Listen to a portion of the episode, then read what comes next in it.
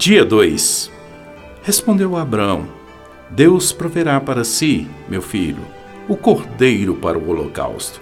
E seguiam ambos juntos. Gênesis 22, 8. Deus proverá. Deus havia pedido a Abraão que sacrificasse o seu próprio filho como ato de fé. Isaac era seu filho amado. Então perguntou: onde estava o cordeiro para o sacrifício?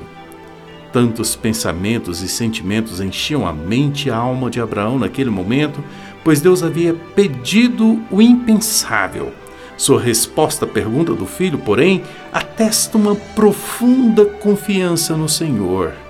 Deus proverá. Esse posicionamento de Abraão aponta para Jesus Cristo, o cumprimento da promessa de Deus, vindo ao resgate daqueles que se rebelaram contra o Altíssimo. Deus proverá, promove adoração. A luz lançada não é apenas sobre a provisão, mas também o provedor, fazendo-nos lembrar e reconhecer quem Ele é e o que Ele faz, conduzindo nossos corações à eterna adoração. Deus proverá, quebra a ansiedade, pois não há espaço para pensamentos repetitivos sobre tragédias em potencial. Aquele que proveu, sempre proverá, e aquele que conosco esteve, sempre estará. Deus proverá. Promove a fé cristocêntrica.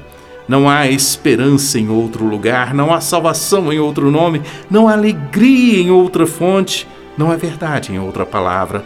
Nossa profissão de fé, esperança e vida vem do Senhor, apenas do Senhor. Agradeça a Deus pela provisão eterna, Jesus, sem a qual estaríamos perdidos. Agradeça a Deus pela provisão diária, a graça segundo as nossas necessidades.